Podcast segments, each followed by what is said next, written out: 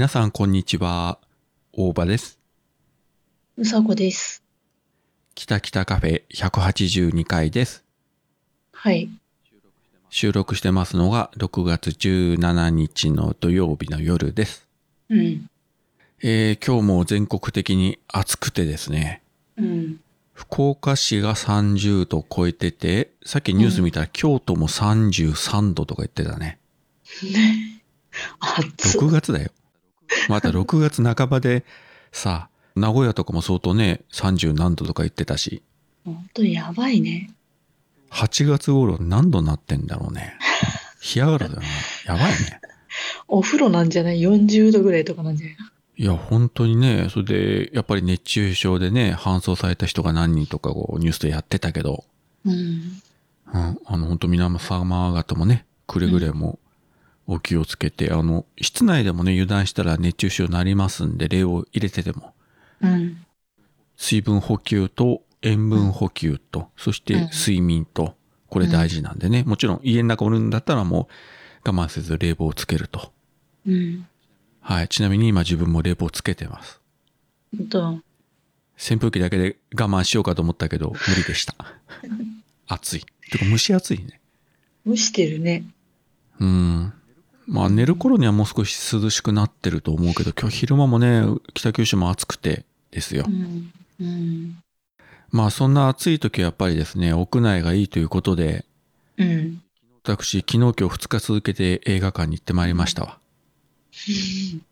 何見たんすか？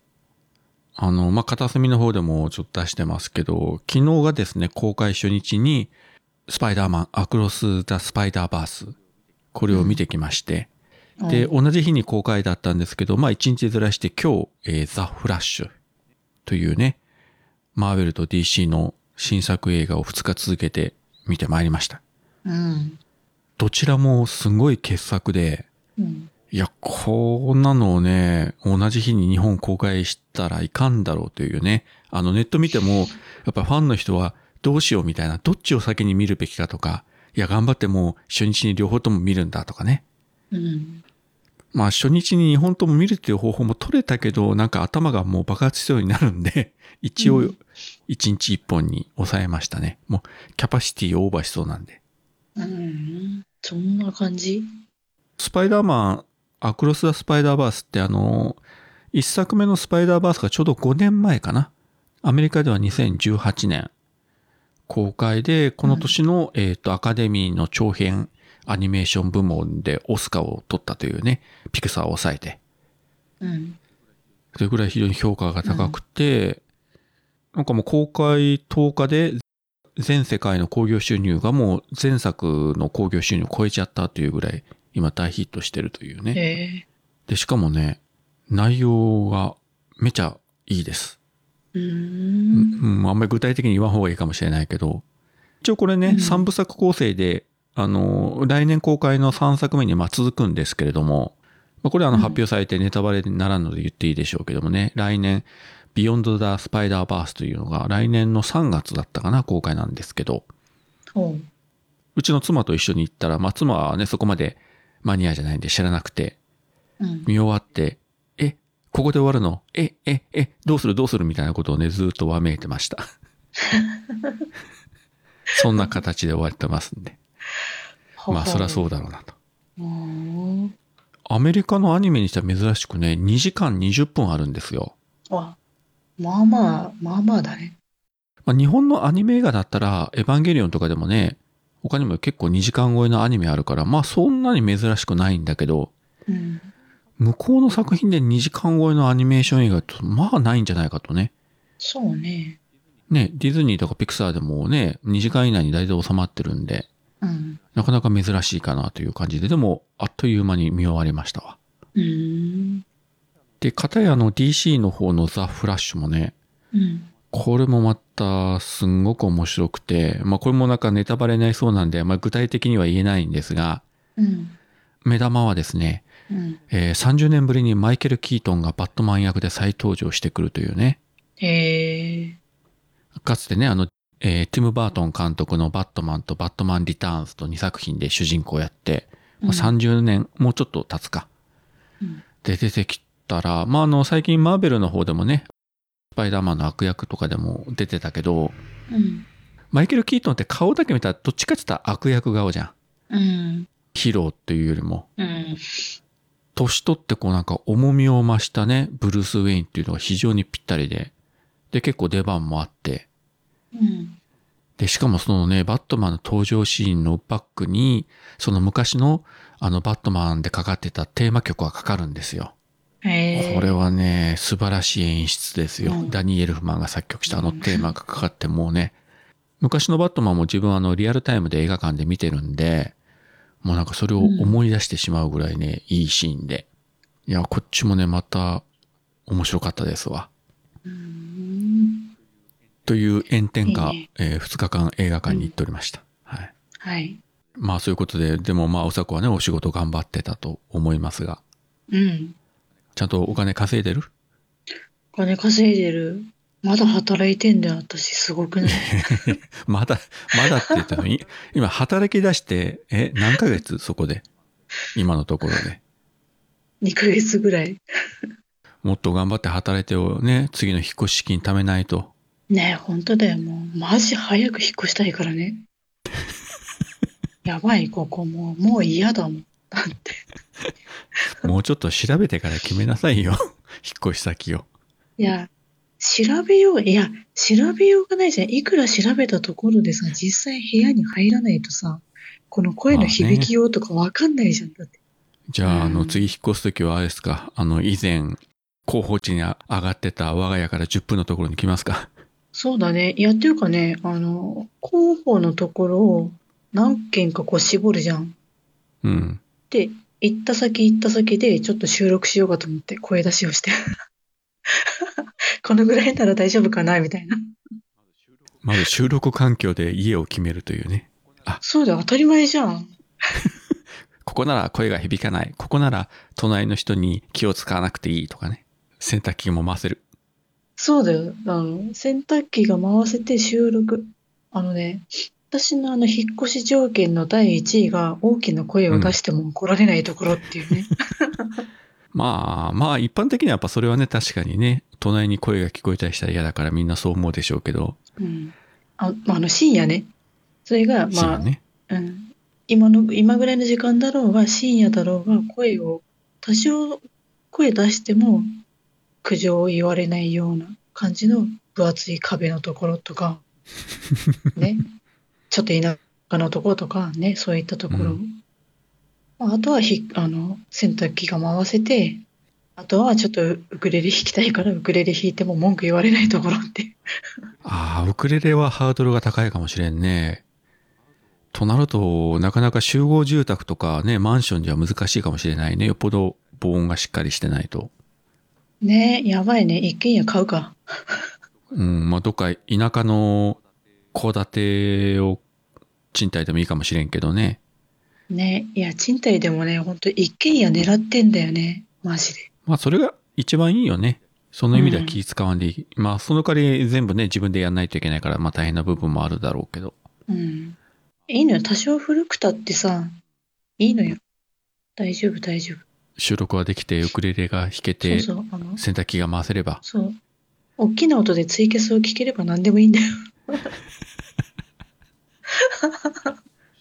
推しのツイキャスを時間気にせず聞ける環境をぜひうさこに与えてください。そうそう。聞きながらね、キャーとか言っても文句言われないところがいい。もう私さ、もう、推しの配信だろうが、笹山さん、笹山さんの配信さ、聞いててさ、好きな曲とかかかるとさ、うん。ヒャーとか言って声出したいわけよ。もうね、もうこのさ、必死に声を抑えてさ、かっけーとか言って。自分もキャスとか聞いてもそこまで自分自身声出さないからな。まあその音声を、ボリュームはね上げて聞きたいっていうのはあるけど、自分自身がキャーとか言うことはさすがにないか。ほんと私ね、漏れるんだよ、声が。つい。やべえ、かっけえ、なんじゃこりゃとかさ、叫びながら聞きたいわけよ。なんじゃこれ。まあいいけどね。でもほら自分みたいなもう60になろうかというおっさんがさ、なんじゃこれあと大きい声出しながら聞いてたらちょっと危ないよな。逆にあの、家族から大丈夫かと心配されそうな気がする。あのね、私ちょっと今日さ、仕事帰りこう、まあ歩いて帰ってきてんだけど、は帰り道にふっと、あの、今日朝さ、今日の朝 LINE でさ、今日の収録時間決めたじゃん。じゃあ今日収録しましょうか、みたいに。あ。はい。でそれをふっと思い出したわけよ、帰り道に。うん。で、あれ？そういえば、あれ？今日だったよなと思って確認して、うん今日の8時って書いてあって、そうか、今日だよな。そうか、今日、うん今日だよな、とか言って、ブツブツ言いながら歩いてて、ふっと見たら横になんか女子高生みたいな女の子がさ、じっとこっち見ててさ、なんかブツブツ言いながら歩いてるおばさんみたいな感じで見られてさ、よかったね、通報されなくて。え、え、今日？今日だよな？え、今日だよね？とか言ってずっと今日だよね？って言いながら歩いてるおばさんって怪しいよね。電話しながらだったらね、まだしもいいんだけど、いや、もうだってもう確実にスマホを見て確認してしまいながら言ってるからね。それ見てるからずっと。あの人誰と喋ってるの？みたいなね。なんか声が聞こえるのかしら？みたいな。うん。いや、誰かと喋ってるにしても、独り言にしても、何回今日確認すんだ、この人みたいな。というかさ、それ決めたのがそもそも今朝の話なんだからさ、もう何日も前に決めたわけじゃないからさ。いや、そうなんだけど、あの時確認しなかったら多分またね、忘れてると思ったんだよね。まあ今日もね、どうなるか、あの、若干の不安あったんですけれども、まあ今日は無事にね、予定通り始めて、うんまあよかったなと。はいはい。まあ何かあった方がおそらく聞いていただいている方はね、喜んでくれるんじゃないかと。あ、またうさこは今日も寝をね、寝過ごしたとか、今日はちゃんとね、時間前に来てくれたんで、え、はいあ。りがたいことでございますよ。はい。はい。そうそうそんな何回も何回もね、過ごさないよ、私だってさ。いや、そうそう何回もあったじゃん、今まで。一回だけとか言わせませんよ、私は。いや、でも、まあでもさ、収録をさ、寝過ごす人って私以外あんまいないだろうね、きっとね。徳松さんがよくね、なんかダブルブッキングしてるみたいなことを言ってたけどね。約束してても完全に間違えてたとかさ。それもどうかと思うけどね。うん、人間病院で言ってたよ。あなたの場合はね、まあ寝過ごしたのもある、忘れてたのもある、収録中に寝るのもある、えー収録中に、えーキャス見ててゲラゲラ笑ってることもあるとか、収録中にご飯食べてるとか、うんいろいろありましたですよね。いろいろあったね。いや、そう考えたら最近おとなしいね。何もしてないよ、私。ご飯も食べずさ、キャスも聞かずさ、偉くない？普通、いや普通の人は収録中に収録以外のことはしません。普通の人はね。多分ね、世の中、まあ、何千人か何万人かわからないけれども、そのまあ配信者の方いらっしゃると思いますけれども、ここまでやらかす人はそうはいないと思う。うん。みんなもっとね、あの、収録中はね、真面目にやってると思いますよ。うん。本当え、みんなさ、じゃあさ、スマホとかさ、パソコンとか何かに向かってこう喋ってるわけでしょ？相方とか一人とかさ。うんうん。いや、まあ一人だったらさ、相手がいないから真面目に喋るのはわかるけど、相手あってのこう対話式のポッドキャストやってる人ってさ、うん。飽きないんかね？またあなた、すごいことを言ってくるね、それ。な、なんていうの？なんか収録してるのも、いや、ま、私だって真面目にやってるけど、なんかもったいない気がして、収録以外にもなんかできんじゃないかとかつい考えちゃうんだよね。まあそれ友達と電話中に何かやってるみたいなことですよね、要は。そうそうそう、そんな感じ。うん。でもさ、友達と電話中にご飯食べたりはしないでしょ。してるしてる、普通にしてるよ、私。してるの？普通に、普通にしてる。いや、普通の人は電話しながら食事してないと思うよ。本当？いや、ご飯作るところから始まって、ご飯作り終わって、ご飯食べながら、喋って、で、ご飯食べ終わって、片付けて、茶碗洗いして、みたいな。一連の流れやってるけど。自由だな まあでも、どうなんだろう？みんなやってるのかな？いや、でもまあ、毎回とは言わないけど、やったことある人は、まあ、いるでしょ。まあでもさすがに、ポッドキャストの収録時はね、やっぱり音が入ってしまうとね、うんちょ。っと編集の時に困るとかいうこともありますからね、正直言えば。うん。ツイキャスとかだったらね、まあいいけどさ、一過性のものだから。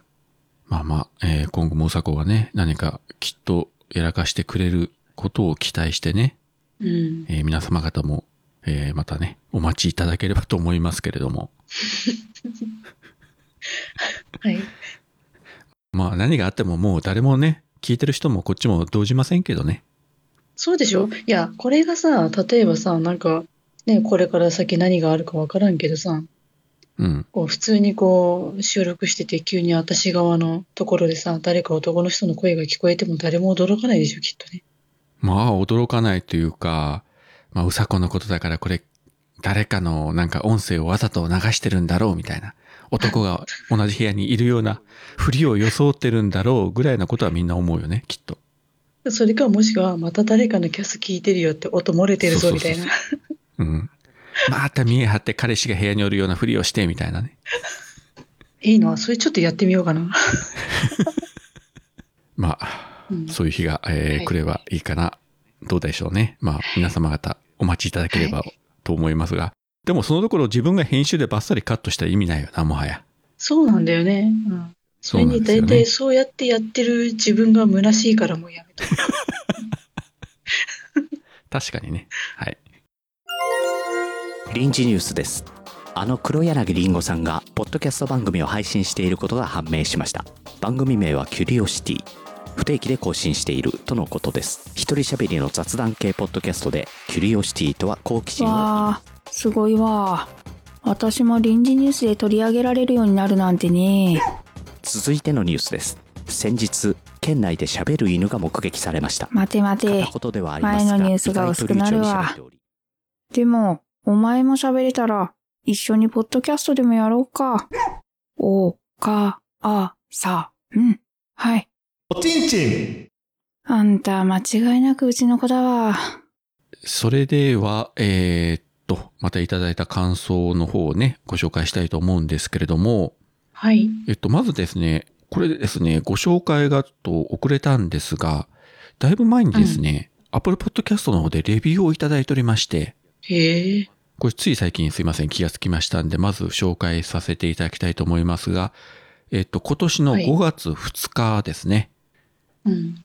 キノコハウス平本の中の人さんからいただいております。お互い北がつく町に住む男女二人が日常で起きたことを語り合うポッドキャスト。えー何気ない会話からふと本音が溢れ、飛び出すのを聞いていると人生って捨てたものじゃないと痛感してしまう。落ち着いた口調で大人の雰囲気対応の大場さんと、また落ち着いているようで実は、かっこ以下略のうさこさんによる雑談は聞いていると癖になるといただきました。ありがとうございます。ありがとうございます。なんかすごく褒めていただいてますね。これ。すごいね。どう、どうした？どう、どうやったらこんな風に聞こえるんだろうね。人生って捨てたものじゃないと痛感してしまうって。そんな番組ですかね、うちは。いや、あれじゃない？多分、私の話を聞いて、あ自分よりひどい人がいるっていう。下には下がいると。そうそうそう。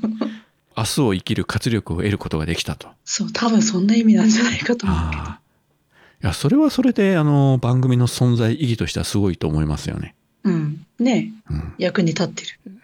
あの、レビューでいただくとこれがずっと残りますからね、本当にありがたいことでございます。ねありがたいね。そんなにね、あの、しょっちゅうレビュー欄とか見ないんですけど、まあ、うんそんなにそもそもレビューもらってないんで、うん。たまたまあの、気がついて数日前に本当にね、5月2日にいただいておったのにご紹介が遅れて申し訳なかったです。はい。で、次は、えー、芹沢智之さんからですね。結婚から数十年経ったお二人だからこその男女、夫婦の話は正解出ないにせよ何かのきっかけや参考になるのではないか。収録予定に寝過ごしたのから始まりパンの耳を変えて喜んでいたうさこさんで終わるのはシリアスな話があってもこの番組らしい。といただきました。ありがとうございます。ありがとうございます。前回割とね、あの、うんナルト姫のメールをもとに、まあ長めにうんいろいろね、喋、りまして。まあシリアスかどうかは別にしても、まあ最後はね、パンの耳が変えてよかったというね、うさこの喜びで終わったというね。うん。ね、うさこさんで終わるのはこの番組らしいということですよ。ドヤ顔はやめなさい、ドヤ顔は。いや別にどうやってないけど、私最近ちょっとさ、あの、まあ、パンの耳をさ、うん。まあ言うてもさ、パンだからやっぱ賞味期限とかあるじゃん。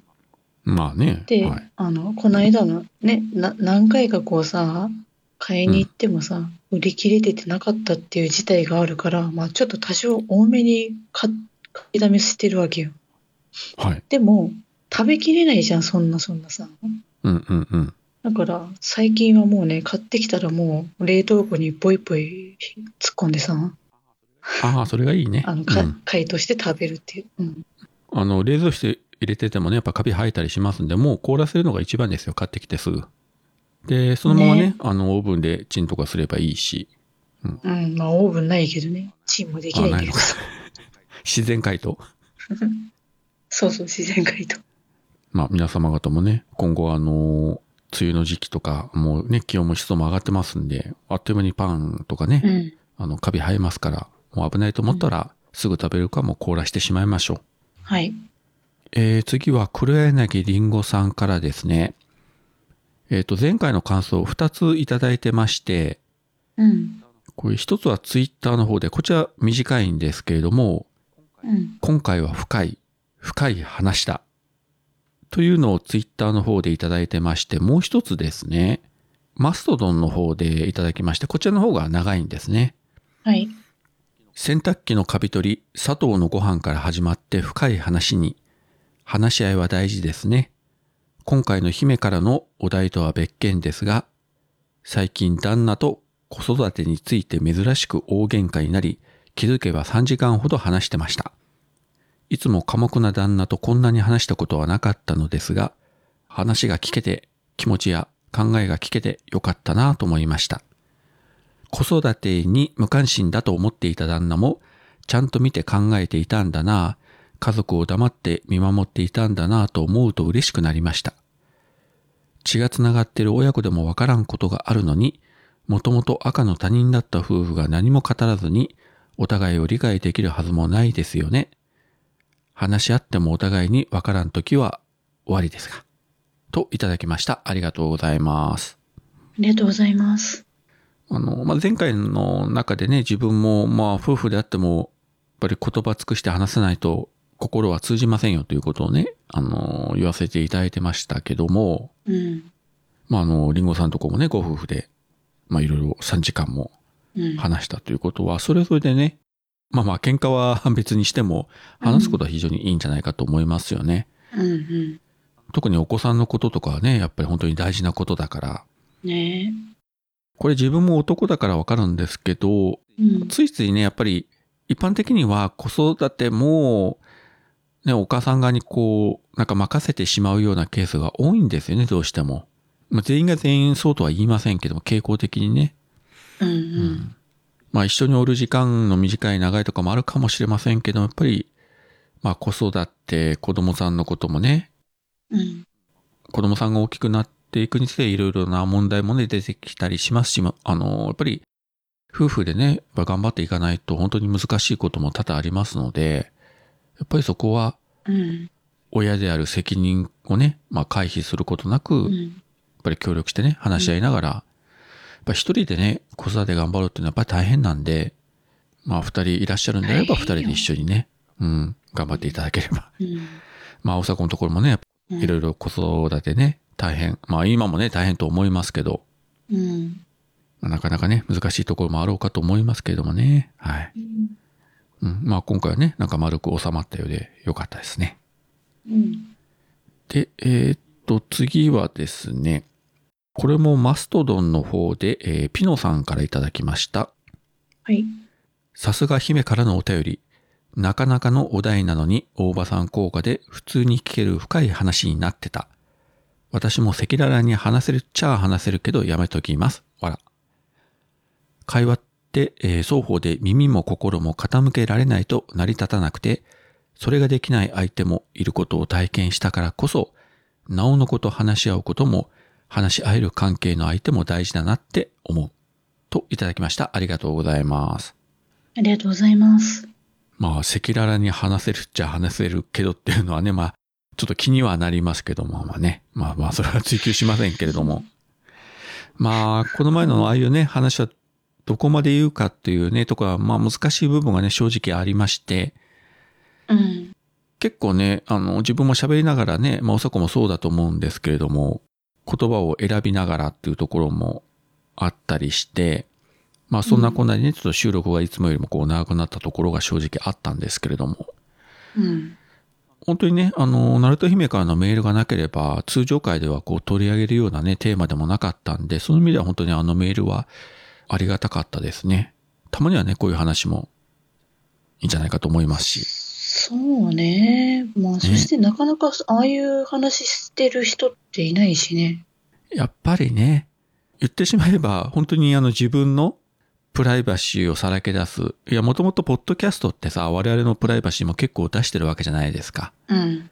で、聞いてもらってたら、もう大体ね、この大場とうさこはどんな人間かって皆さんもご存知だと思いますけれども、それ以上にもうさらけ出してしまうそう、一番聞かれたくないし言いたくないはずの話題なんだよ。そうそう。うん、もうその本当にね、自分のもう性癖をもう全世界に公表するみたいな。うん。これはやっぱりね、ハードル高いし、うん。じゃあ本当に100%あるがまま言ってしまったとして、じゃあ聞いてる人はそれ楽しいかどうかという問題もね、あるし。そこなんだよ。うん。いや、だってさ、ね、あの、昼間は真面目な顔してるけど、夜になったら表変して、鞭を振り回してとかさ、うん。そんなことを言う。まあ仮に言ったとして、それ聞いてる人はどう思うんだろうというね。喜んでくれるのか、呆れ果てるのか。あまあ今、例えですかね。別に私は鞭振り回してないですけど。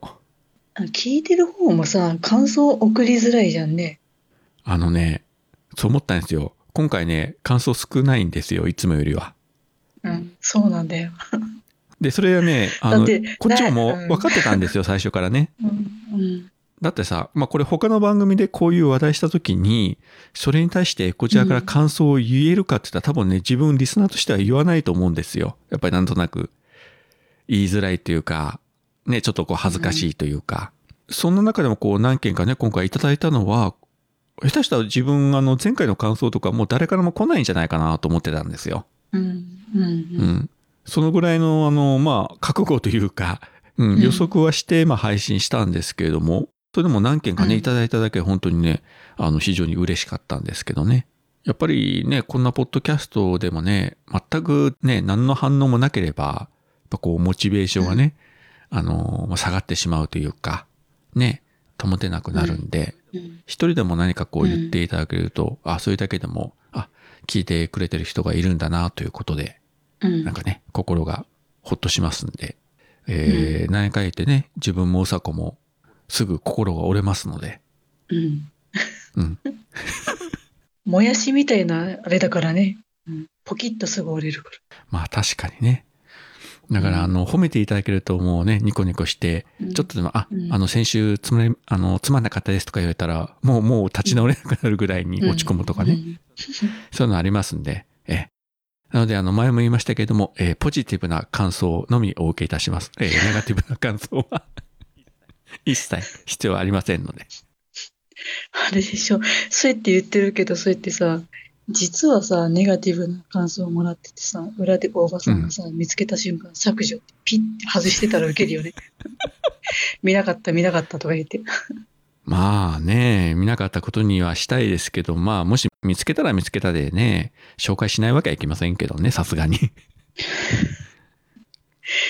偉いね。私ならしそうだけど。つうかさ、こういったさ、うちみたいな番組をさ、あえて聞いていただいてるリスナーの方はわざわざもう悪口とか言わないと思うんですよ。まあそう確かにね。思う人はそもそも聞かないよ。こね言うちゃ悪いけど、この番組。確かにね、まあ聞かないし、わざわざね、時間かけて感想なんか言わないよね、ディスって。うん。あの、その暇があったら他のね、面白いポッドキャストたくさんあるんだから、そっちをね、聞きますよ、絶対に。確かに。この番組聞いていただいてる、もう選ばれたリスナーの方々は、うん。ね、うん。えー自信を持っていただいていいと思いますので、そうだね。はい。えーぜひ今後も、えー仲良くしていただければと。はい。どうかな、はいみんな、今週もアポロさんは全裸待機で正座して聞いていらっしゃるんでしょう はい。で、最後にそのアポロさんからは、えー令和5年6月16日、Apple Podcast 拝聴日報丸3で、えー、きたきたカフェ上げていただいております。ありがとうございます。ありがとうございます。あの、全裸かどうかまでははい今回は書いておりませんでした。残念。拝聴日報でさ、さあの、そこの中で全裸で聞いてましたって毎回毎回書かれたらそれはそれで怖いですけどね。今週は服着てましたとか。今週はあの、パンツ1枚でしたとかさ。うん。いやね。まあでも、うさこは喜ぶと思いますけどね。いろいろまた、あの、妄想力だけはすごいですから、この人。そうだね。まあ、あの、パンツの柄とかね。うんいちごのパンツかなとかさ。ということで、はいうさこはこういうふうに言ってますんで、まあよろしければ、まあさすがにあの、ツイッター上に書けね、書きにくいんであれば、メールで。で、メールで送っていただいたらここで紹介するから、結局は同じか。はあ、私、どうしよう。なんか、ねネットを介して、これセクハラなんじゃないかと思うけど、大丈夫かしら。まあそう思いますけど、まあさっきも言いましたけど、でもこの番組を聞くリスナーの方は、あの、波の人たちではないと思いますんで、え全然大丈夫じゃないかと、これぐらいは。そうね。うん。あの、ね。良識ある方々はこの番組聞いてないと思いますんで。もっと他のちゃんとした番組を聞いてると思いますから、えこんなあのうん。ダラダラっとした番組を聞くようなね、ね。方々やっぱりね、うん。相当心が広い方だと思いますんで、えきっと大丈夫でしょう。はい。そうだね。ええー通報されないことを、えー願いたいと思います。はい。で、いただいた感想は、えー今週は以上でございます。はい。配信するよ夜のゆいろく本当だべしいいんでしょうはい、配信するよ夜のゆいろくそれでは皆様聞いてみてねまあ、というわけで、えーまあ、今週もだいたいいい時間になってまいりましたけれども、あと、うさこの方で何かお伝えしたいこととかありますか、へえ。うん。いや、今ちょっとネタ帳、ネタ帳見たんだけど、まあ、大したこと書いてないなと思って。実は先週言おうかなと思ってたことが一件あったんですが、まあちょっと前回が時間長かったんでもう言わなかったんですが、うん。えー来月7月の22日の土曜日、私とおさこ、えー二人がですね、もう数年ぶりに神戸に行くこととなりました。はい。えー目的地は、えー三宮駅の近くにあります、えーライブハウス神戸16ビット。うん。で、ここが7月末で営業終了ということで、笹山さんの定期公演はこの7月22日が、えー最後なんですね。うん。翌日また別のところでライブあるんですけれども、まあ、16ビットとしてはこれが最終ということで、えー我々二人、本当に久しぶりにね、お邪魔することといたしました。はい。で、もうサイトの方を見たらですね、もうチケットは完売してますので、まああれなんですが、夕方、えー16ビットのあたりをね、あのーうろついていただくと、きっとあのー電信柱の陰に佇む女性がおると思いますので、あ、あれがうさこだなと。そうだね。うん。うん。どこ行っても？そう、どこ行っても。多分ね、間違いなくね、リアルで電柱の陰にね、佇んでると思うんですよ。うんこの人は。うん。オーラを出しながらね、もわーっとした感じで見てるから。なんか黒いもの感じる。で、あの、16ビットが開演する前に、まあ、入場開始になる前に、そのライブハウスの前にね、常連の方々とかがたむろしてるわけですよ、雑談しながら。うん。うん。で、まあ、こう、我々もね、久しぶりに行くもので、誰が行くかも当日わからないし、そのね、うん輪の中に入っていけるかどうかもわからないというところで、えーうさこはうんどす黒いオーラを出しながら、電柱の陰でじーっと16ビットを眺めてると、いうことになってると思いますので、まあ、暇な方はカメラを持ってですね、そのうさこの様子を撮影しに行ってください。いいな、楽しそうだな。あのなんか輪に入りたいな、でも入れないなって思いながらじーっと見てんだよ。あー怖い。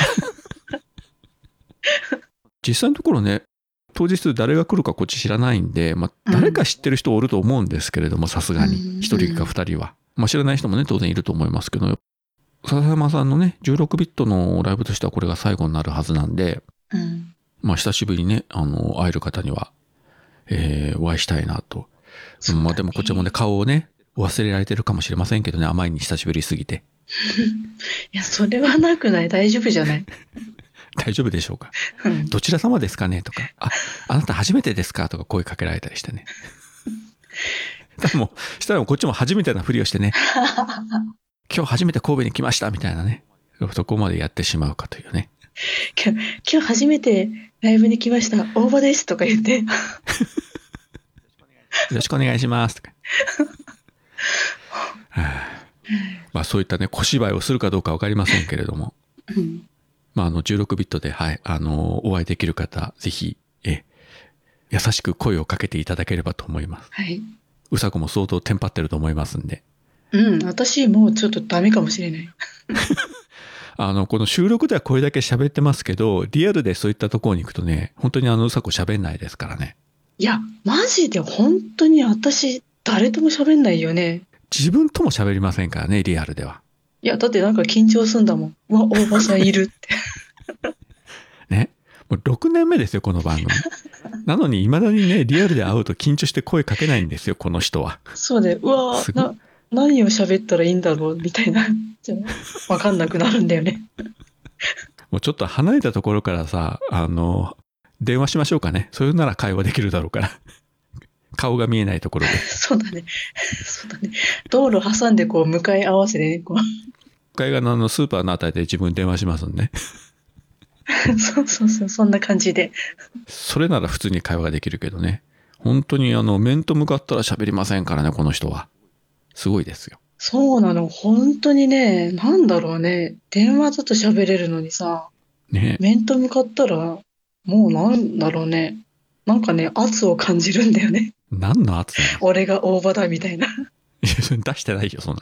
つうか、うちら結局、まあ、離れたところにね、暮らしてる割には結構合ってますもんね、回数としては。そうなのよ。それもさ、九州とかじゃなくてさ、神戸とか名古屋とかさ、京都とかさ、トータルすれば多分10回以上ぐらい合ってるんじゃないのかね。と思うけどね。ねうん。ねなのに、うん未だにバリアを張られてしまうというね。いや、バリアじゃないんだよ。なんだろうね。わ、ポッドキャスターがいるみたいな感じなんだよ。私からしたら。いや、いや、君もですけどね。はい。まあ、そういうことで、果たして7月22日、どうなりますか？まあ、そもそも大阪を無事にたどり着けるのかどうか。ね、いや、マジでね、マジで本当に今回はね、ちゃんと遅刻しないように飛行機乗るから。もう相当早く着いときなさいよ。本当だよね。三宮駅で出て、あの、高架の下にあるんで、もう線路沿いに歩いていけば間違いなく着ける場所にはあるんですけれども、うん。